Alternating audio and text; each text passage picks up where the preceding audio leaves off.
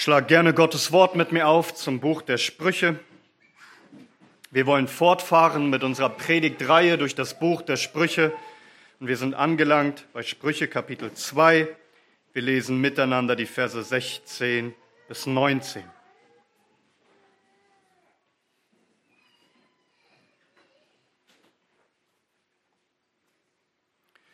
Und hier heißt es in Gottes hochheiligem Wort um dich zu erretten von der fremden Frau, von der Fremden, die ihre Worte glättet, die den Vertrauten ihrer Jugend verlässt und den Bund ihres Gottes vergisst. Denn zum Tod sinkt ihr Haus hinab und ihre Bahnen zu den Schatten. Alle, die zu ihr eingehen, kehren nicht wieder und erreichen nicht die Pfade des Lebens. Amen. Amen. Lasst uns beten. Ruhm und Ehre sei dir, unserem ewigen Gott. Wir wollen dich auch jetzt fürchten und dich lieben, indem wir dein Wort ernst nehmen und uns darüber freuen und danach tun wollen. Herr, dir sei Lob und Dank für dein Wort. Wir bitten dich, gib uns Gnade zum Verstehen und zum Leben nach deinen Geboten. Wir bitten es in Jesu Namen. Amen. Amen. Nehmt gerne Platz.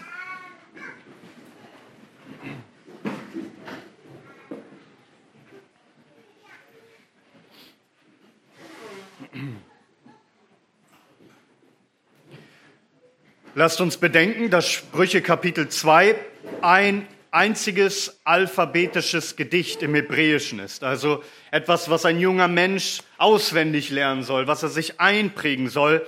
Und dieses Gedicht ist eine einzige Ermahnung, doch Gottes Weisheit anzunehmen, weil diese Weisheit ein Schutz gegen das Böse ist, gegen Unheil. Sie weist dich den Weg des Lebens. Sie warnt dich vor dem Weg des Todes Gott schützt dich durch Weisheit vor dem ewigen Untergang. Darum geht es in Sprüche Kapitel 2. Nun, wie schützt Gott dich vor Unheil? Nochmal, indem er dir Weisheit gibt, indem du das Richtige von den Falschen unterscheiden kannst, dich abwendest von dem bösen Weg und wandelst auf dem guten Weg. Er gibt dir Urteilsvermögen, Urteilsfähigkeit.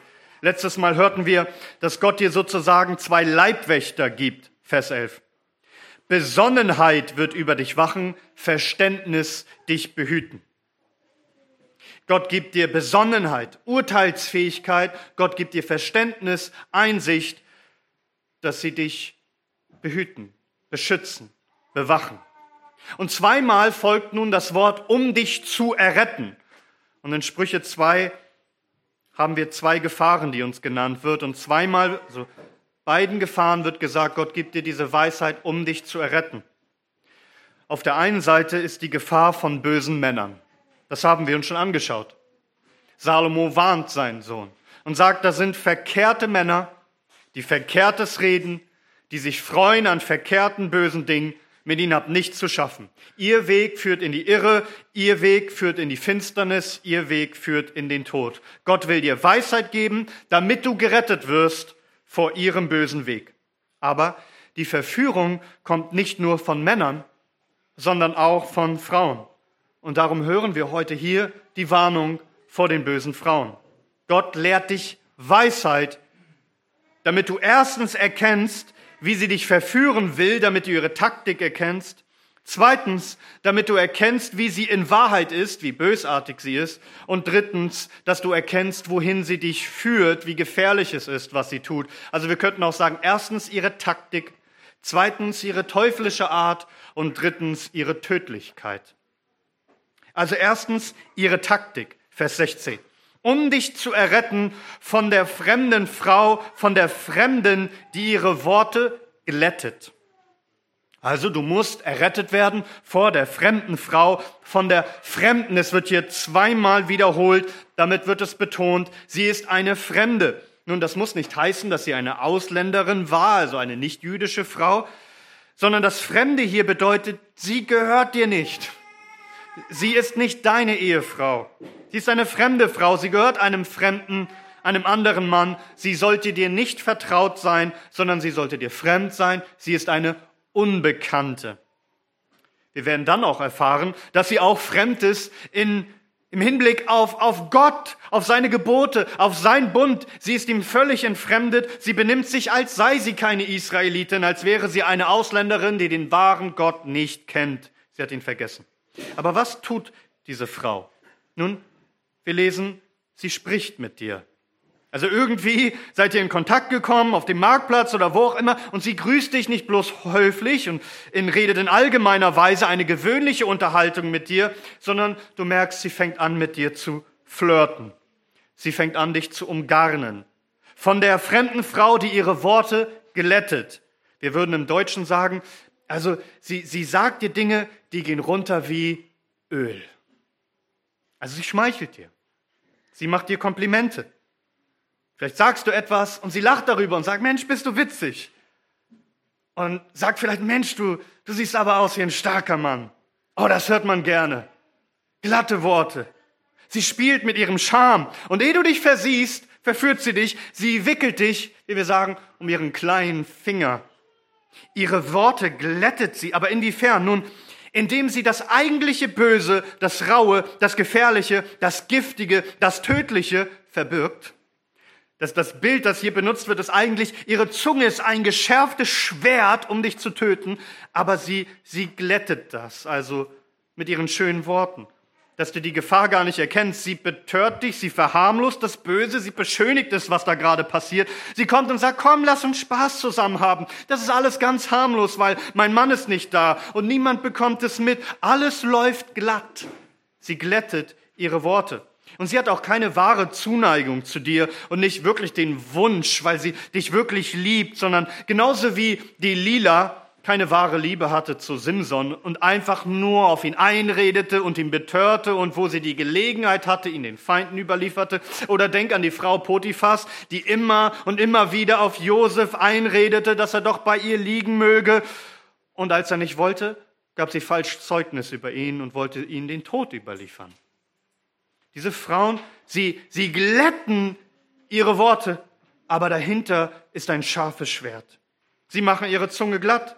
Ein, ein scharfes, tödliches, ein in Gift und Galle getränktes Schwert versteckt sich hinter all dem, was sie dir so schmackhaft macht. Und es geht von einem ins andere. Sie sagt, komm, ich, ich wohne hier gleich um die Ecke. Mein Mann, den sehe ich nie und der vergisst mich, der kümmert sich nicht um mich. Er ist verreist und ich fühle mich so einsam und ich bin traurig und da ist keiner, der mich tröstet. Komm, tu ein gutes Werk an mir. Keiner wird es mitbekommen. Wir können uns vergnügen. Ein unvergessliches Erlebnis. Und sie glättet alle Gefahren, alle Bedenken, alles Böse, alles übertüncht sie. Sie glättet ihre Worte. Wie taten es noch gleich die, die bösen Männer, von denen wir gehört haben? Salomo sagt, sie reden Verkehrtes. Also das ist diese Hauptlektion hier. Es gibt Leute, die reden falsche Dinge. Achtest du darauf, was Leute sagen? Achtest du darauf, was du hörst in den Medien, in den Nachrichten? Alles, was so auf dich einströmt den ganzen Tag. Erkennst du verkehrte Dinge? Erkennst du geglättete Dinge, wo Böses harmlos erscheinen soll? Du musst lernen, wirklich zuzuhören, das Falsche von dem Richtigen zu unterscheiden. Diese Frau macht ihre Worte ganz bewusst glatt. Es ist ihre Taktik, damit du das Gefährliche nicht erkennst. Und interessant ist, dass hier nicht einfach ihr Aussehen erwähnt wird. Natürlich wird sie mit ihrem Charme, mit ihren Reizen spielen und vielleicht ihre Hand auf deinen Arm legen und versuchen, dir irgendwie nahe zu kommen. Aber alle ihre Attraktivität könnte dich ja nicht zum Ehebruch verführen, wenn sie nicht anfangen würde, mit dir zu kommunizieren. Wenn sie nicht dich einladen würde, dich, dich rufen würde zu sich mit verführerisch glatten Worten. Das ist ihre Taktik. Du musst das erkennen. Du, du brauchst diese Leibwächter, Besonnenheit und Verständnis, die Alarm schlagen und die es abwehren und das von dir fernhalten wollen. Denn hinter ihrer Taktik steht nämlich etwas Teuflisches und das führt uns zu unserem zweiten Punkt, ihre teuflische Art. Nochmal ab Vers 16. Um dich zu erretten von der fremden Frau, von der Fremden, die ihre Worte glättet, die den Vertrauten ihrer Jugend verlässt und den Bund ihres Gottes vergisst. Nun, lasst mich hier zunächst einmal etwas ganz Allgemeines zur Ehe sagen, denn hier aus den Vers 17 lernen wir einiges zum Thema Ehe. Zunächst einmal, die erste Lektion ist hier, der Ehemann sollte für seine Ehefrau der Vertraute sein. Hörst du das Wort, das hier benutzt wird? Der Vertraute. Also die Beziehung, die man haben sollte in der Ehe, sollte eine zutiefst vertrauliche, eine Vertrauensbeziehung sein. Keine Kühle, kein Misstrauen. Ehe heißt, man vertraut einander ganz sich an. Man vertraut sich ganz und gar. Man wird auch ganz miteinander vertraut. Man erkennt einander, sagt die Bibel. Also körperlich, seelische Intimität, Vertrautheit und Innigkeit. Dein Mann, wenn er auch dein Eheherr ist, wie die Heilige Schrift es lehrt, sollte doch dein bester Freund sein. Und niemanden vertraust du so sehr wie ihm. Niemanden vertraust du dich so sehr an wie ihm. Schon eine Ermahnung für alle Verheirateten unter uns. Prüft doch mal eure Ehe. Ist da Kühle, Distanz, Verschlossenheit, irgendwie Zurückgezogenheit? Oder wirklich innigster, vertrautester Umgang, Liebe, beste Freunde? Wenn das nicht der Fall ist bei euch, dann bekennt einander eure Schuld. So soll es nicht sein. Räumt das aus, was dazwischen euch steht. Du musst sagen können, das ist mein Vertrauter. Und dein Ehemann muss sagen können, sie ist meine Vertraute. Wir gehören zusammen. Wir verbergen nichts voreinander. Wir sind vertraut. Freunde. Durch und durch. Ein Leib. Nun, eine weitere Lektion, die wir hier über die Ehe lernen, ist, ist es gut und richtig früh zu heiraten. Es heißt hier, der Vertrauter ihrer Jugend. Die, die Welt sagt, die, die Jugendzeit solltest du nutzen, um alle möglichen Partner zu haben. Und dann, wenn du Erfahrungen gesammelt hast, wenn du älter geworden bist und reif bist, Kinder zu haben und all das, ja, dann, wie lange sollst du warten? Gottes Wort zeigt dir, und wir könnten uns viele andere Stellen anschauen, es heißt dir Vertrauter deiner Jugend. Es ist gut und richtig, als junger Erwachsener zu heiraten. Die Vorstellung, dass man warten muss, bis man vielleicht weit über 30 ist und so weiter, es, es birgt so manche Gefahren. Paulus redet von Gefahren, dass man brennt vor Begierde. Und es gibt weitere Dinge. Ja, so, es ist gut und richtig, jung zu heiraten.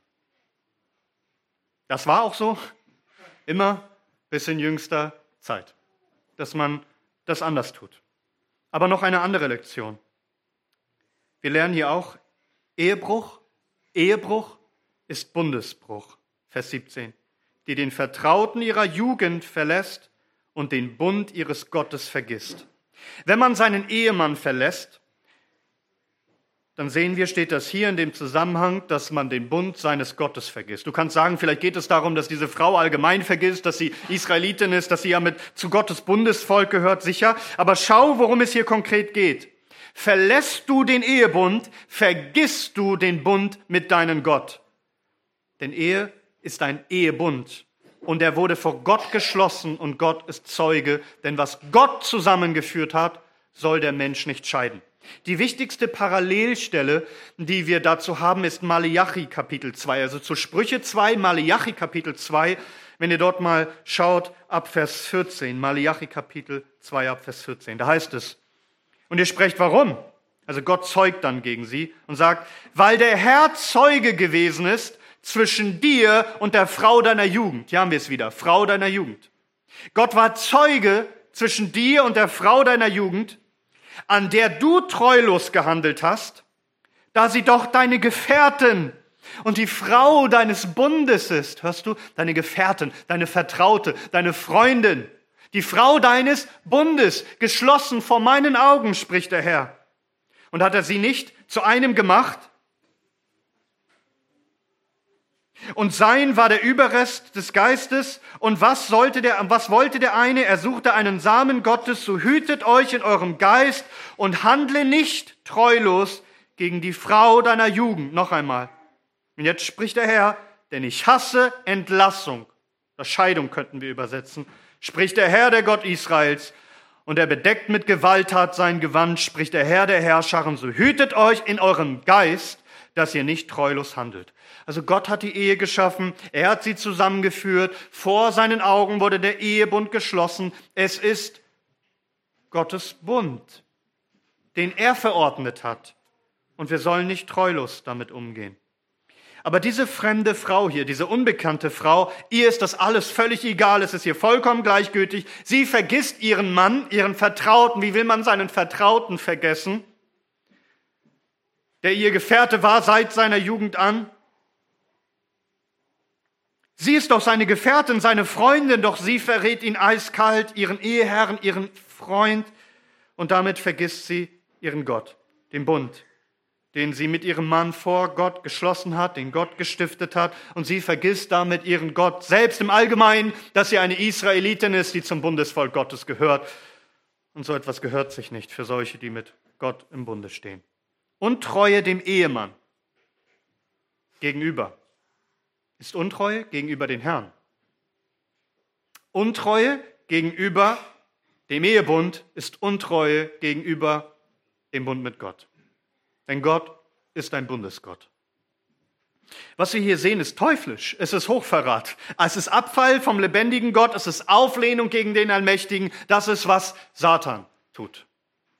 Fremdgehen ist nicht einfach ein Ausrutscher. Es ist Gottes Vergessenheit. Es ist Bundesbruch. Es ist offen erklärte Feindschaft gegen Gott. Jakobus 4, Vers 4. Ihr Ehebrecherinnen, wisst ihr nicht, dass die Freundschaft der Welt Feindschaft gegen Gott ist?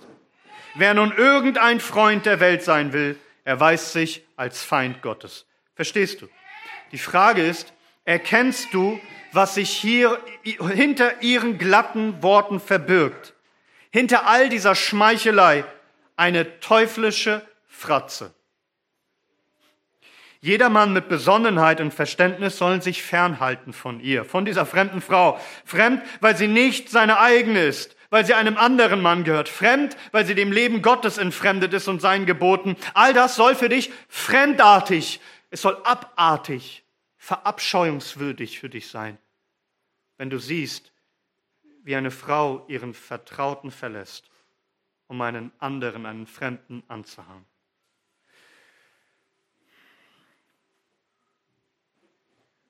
Wisst ihr, das Verrückte immer ist, wenn, wenn Männer oder auch jetzt andersrum Frauen sich einlassen auf Ehebrecher. Glaubst du, sie oder er wird dich besser behandeln? Also wenn sie das tut mit ihrem Ehemann oder wenn, äh, wenn er das tut mit seiner Ehefrau, was glaubst du, wird er oder sie dann mit dir tun? Nein, es zeigt doch, sie ist durch und durch treulos, gottesfeindlich, trügerisch. Sie glättet ihre Zunge aber in Wirklichkeit ist ein tödliches, giftiges Schwert auf dich gerichtet. Das führt uns zu unserem dritten Punkt. Ihre Tödlichkeit. Nochmal ab Vers 17. Die den Vertrauten ihrer Jugend verlässt und den Bund ihres Gottes vergisst, denn zum Tod sinkt ihr Haus hinab und ihre Bahnen zu den Schatten. Alle, die zu ihr eingehen, kehren nicht wieder und erreichen nicht die Pfade des Lebens. Also Gott muss dir Besonnenheit und Verständnis schenken, wahre Einsicht, dass du durch ihre glatten Worte, durch ihre Masche hindurch schaust, dass du dich nicht täuschen lässt, dass sie dich nicht reinlegen kann. Denn sie, sie verspricht dir Freude und Vergnügen in ihrem Haus. In Wahrheit sinkt ihr Haus in den Tod. Kennt ihr dieses Märchen von Hänsel und Gretel? Nun sicher. Die Kinder finden im Wald ein Häuschen ganz aus Brot und Kuchen und Zucker hergestellt und sie verstehen nicht, dass darin eine Hexe wohnt, eine Menschenfresserin. So. Und die Hexe gibt sich überaus freundlich und spricht, ei, ihr lieben Kinder, wer hat euch hierher gebracht? Kommt herein, bleibt bei mir, euch geschieht kein Leid. Ja? So, so ist diese fremde Frau. Die ist im Grunde eine Menschenfresserin. Denn Sie, sie verzaubert junge Männer, sie betört sie, sie verführt sie mit ihren Worten, sie ist eine femme fatale, eine tödliche Frau. Verstehst du nicht, lehrt uns König Salomo, was es bedeutet, sich auf sie einzulassen, wie gefährlich sie ist? Es geht hier um Leben und Tod. Ihr Haus sinkt in den Tod, also ins Totenreich hinab, wie in 4. Mose 16, wo die Rotte Korach sich erhoben hat gegen ihren Führer Mose. Und der Erdboden öffnete sich und verschlangen sie lebendig und sie fuhren hinab ins Totenreich. Du liegst auf ihrem Bett und hast eine schöne Zeit und merkst nicht, dass du liegst in einem Massengrab. Ein Feld voller Erschlagener, voller Totengebeine. Ihre Bahn, ihr Weg, wenn du ihr folgst, es führt hinab zu den Schatten. Gemeint ist das Totenreich wieder, der Ort der Verstorbenen, ja der Ort der unerlösten Geister. Sie gehen den Weg des Todes, alle, die ihr folgen. Denn zum Tod sinkt ihr Haus hinab und ihre Bahnen zu den Schatten. Alle, die zu ihr eingehen, kehren nicht wieder und erreichen nicht die Pfade des Lebens. Alle, die bei ihr eingehen. Es gibt kein Zurück. Sie gehen den Weg des Todes. Man kommt um auf diesem Weg. Es führt in die Unterwelt, eine Reise ohne Wiederkehr. Warum ist es so ein sicherer Tod, bei einer Fremden einzukehren und Ehe zu brechen? Lass mich euch vier Gründe nennen. Erstens, weil darauf die Todesstrafe steht. Ehebruch, die Übertretung des siebten Gebots nach Gottes Geboten. Wir lesen es in 3. Mose 20, Vers 10. Ist die Todesstrafe. Da heißt es. Und wenn ein Mann Ehebruch treibt mit der Frau eines Mannes, wenn er Ehebruch treibt mit der Frau seines Nächsten, so sollen die Ehebrecher und die Ehebrecherin gewiss getötet werden. Also, Ihr seht, in, in unserer Welt heute ist es das Normalste der Welt.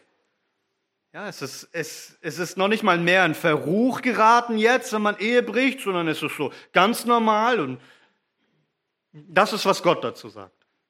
Darauf steht der Tod. So ernst nimmt er das. Aber, aber nehmen wir mal an, der Staat greift jetzt nicht durch. Hast du noch ein zweites Problem, nämlich der Ehemann, der dich töten will. Es heißt in Sprüche 6, da heißt es ab Vers 27, sollte jemand Feuer in seinem Gewandbausch nehmen, ohne dass seine Kleider verbrannt würden, oder sollte jemand über glühende Kohlen gehen, ohne dass seine Füße versenkt werden, so derjenige, der zu der Frau seines Nächsten eingeht, keiner, der sie berührt, wird ungestraft bleiben. Und dann ab Vers 32, wer mit einer Frau Ehebruch begeht, ist unsinnig, also ist ein Narr. Wer seine Seele verderben will, der tut so etwas. Plage und Schande wird er finden und seine Schmach wird nicht ausgelöscht werden, denn Eifersucht ist eines Mannes Grimm und am Tage der Rache schont er nicht. Er nimmt keine Rücksicht, auf alles Sühnegeld willigt er nicht ein. Magst du auch das Geschenk vergrößern? Du wirst diesen Zorn des Mannes nicht abwenden können. Du gehst in den Tod. Ja, und, und drittens, zerstörst du einfach dein eigenes Leben hier schon auf Erden. Du tötest dich im Grunde selbst. Du wirst umherwandeln wie ein lebender Toter. Wie viele Ehen, wie viele Familien, wie viele Leben wurden zerstört wegen Ehebruch, wegen Fremdgehen.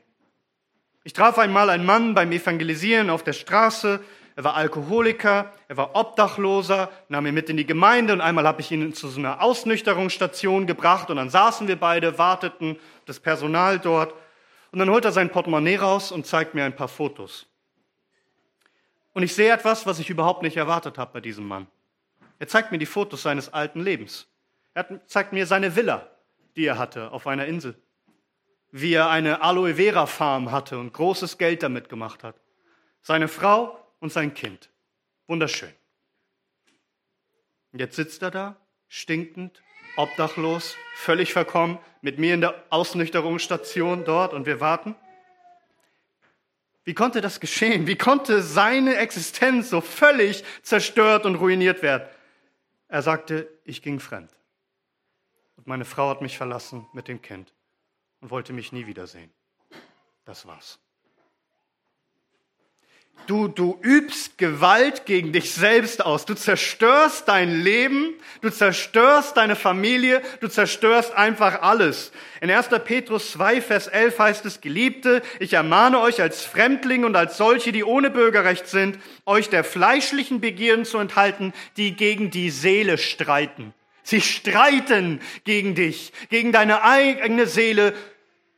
Du verdirbst dein eigenes Leben.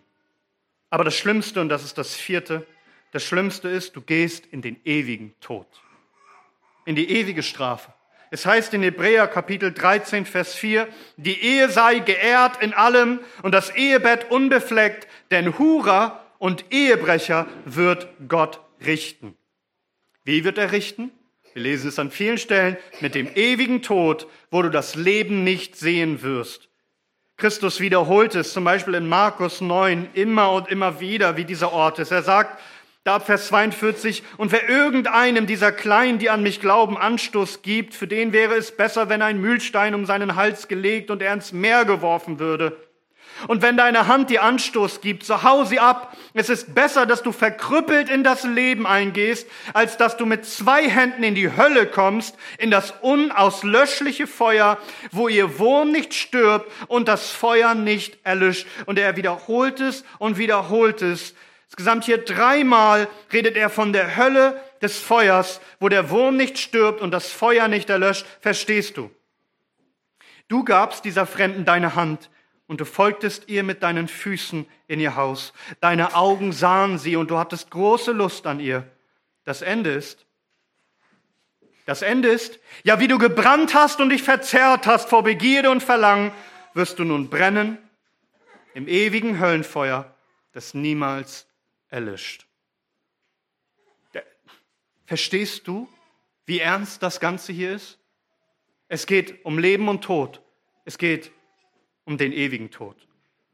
Durchschaust du, siehst du ihr Haus, das so schön ist, du würdest sagen, ein Freudenhaus und erkennst doch nicht, dass es eine ewige Folterkammer ist. So viel Vergnügen, so viel Spaß bietet es dir. Kurzes Vergnügen, ewige Qualen. Das ist ihr Haus. Ein Friedhof, wobei es dort keinen Frieden gibt, am Ort der Verdammten. Unser Text von heute ist im Grunde ein, ein Vorgeschmack auf Kapitel 5. Da es noch etwas dauert, bis wir dort angelangt sind, so Gott will, möchte ich mal dieses Kapitel 5 mit euch lesen, wenn ihr mal aufschlagt mit mir in Sprüche Kapitel 5. Da heißt es, mein Sohn, höre aufmerksam auf meine Weisheit. Neige dein Ohr zu meiner Einsicht und Besonnenheit zu bewahren und damit deine Lippenerkenntnis hüten. Denn Honigseim träufelt die Lippen der Fremden und glatter als Öl ist ihr Gaumen. Aber ihr Letztes ist bitter wie Wermut, scharf wie ein zweitschneidiges Schwert. Ihre Füße steigen hinab zum Tod. Am Scheol haften ihre Schritte. Damit sie nicht den Weg des Lebens einschlägt, schweifen ihre Bahnen ab, ohne dass sie es weiß. Nun denn, ihr Söhne, hört auf mich und weicht nicht ab von den Worten meines Mundes. Haltet fern von, äh, äh, haltet fern von ihr deinen Weg und nähere dich nicht der Tür ihres Hauses, damit du nicht anderen deine Blüte gibst und deine Jahre den Grausam damit nicht Fremde dich sich sättigen an deinem Vermögen und dein mühsam Erworbenes nicht in das Haus eines Ausländers kommt und du nicht stöhnst bei deinem Ende, wenn dein Fleisch und dein Leib dahinschwinden und du sagst, wie habe ich die Unterweisung gehasst und mein Herz hat die Zucht verschmäht und ich habe nicht gehört auf die Stimme meiner Unterweiser und mein Ohr nicht zugeneigt meinen Lehrern wenig fehlte, so wäre ich in allem Bösen gewesen, inmitten der Versammlung und der Gemeinde.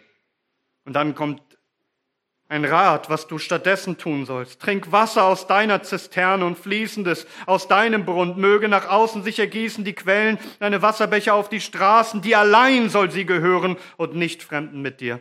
Deine Quelle sei gesegnet. Also, und erfreue dich an der Frau deiner Jugend, der lieblichen Hirschkuh und anmutigen Gämse.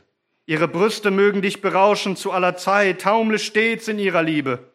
Und warum solltest du, mein Sohn, an einer Fremden taumeln und den Busen einer Unbekannten umarmen?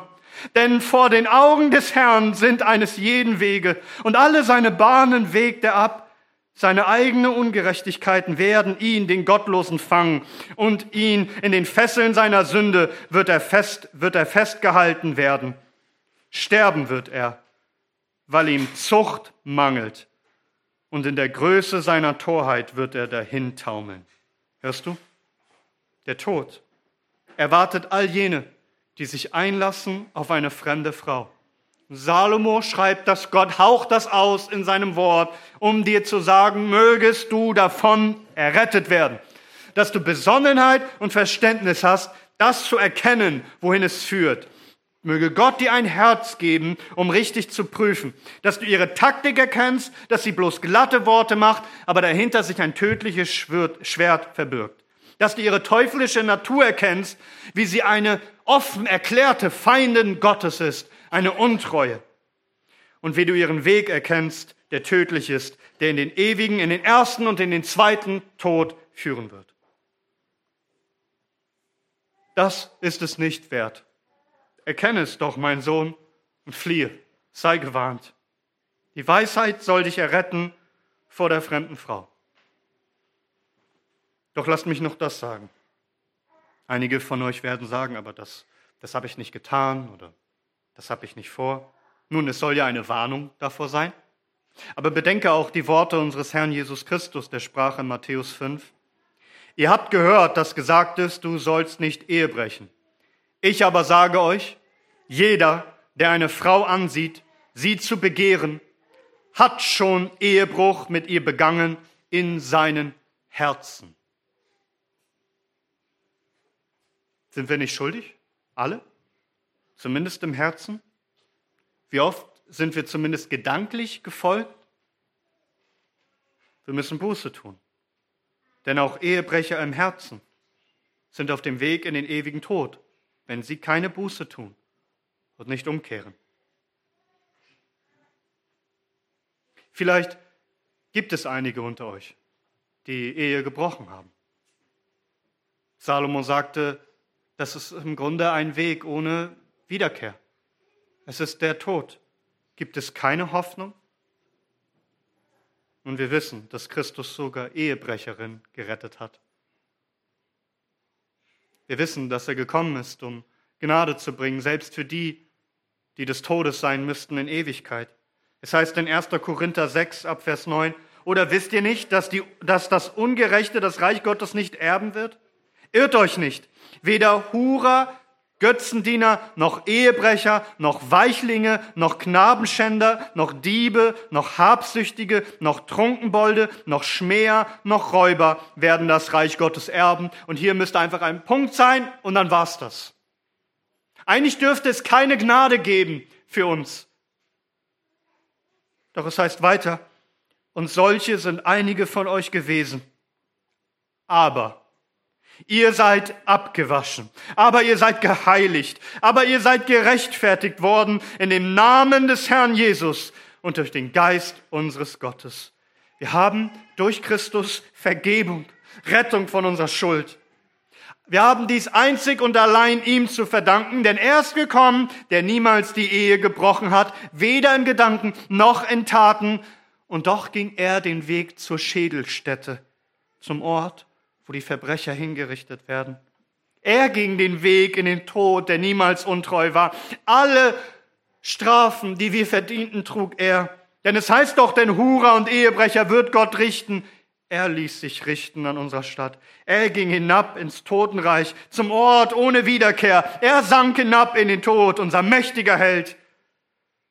Doch er ist auch verstanden nach drei Tagen aus den Toten und hat damit für uns alle Sünde, Hölle, Tod und Teufel für immer überwunden, um uns aus dem ewigen Tod zu reißen, denn in ihm sind wir gewaschen und geheiligt und gerechtfertigt worden in den Namen unseres Herrn Jesus und durch den Geist unseres Gottes. Darum, lasst uns unseren Held preisen, unseren Retter, der uns erlöst, selbst aus den übelsten und schlimmsten Sünden. Lasst uns nicht auf die glatten Worte der Fremden hören, sondern lasst uns auf die Worte des Lebens von Christus hören.